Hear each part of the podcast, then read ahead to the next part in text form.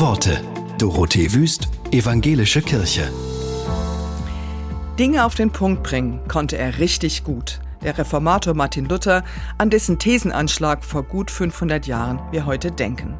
Kurz und bündig formulierte er eine Weisheit, der bis heute nichts hinzuzufügen ist.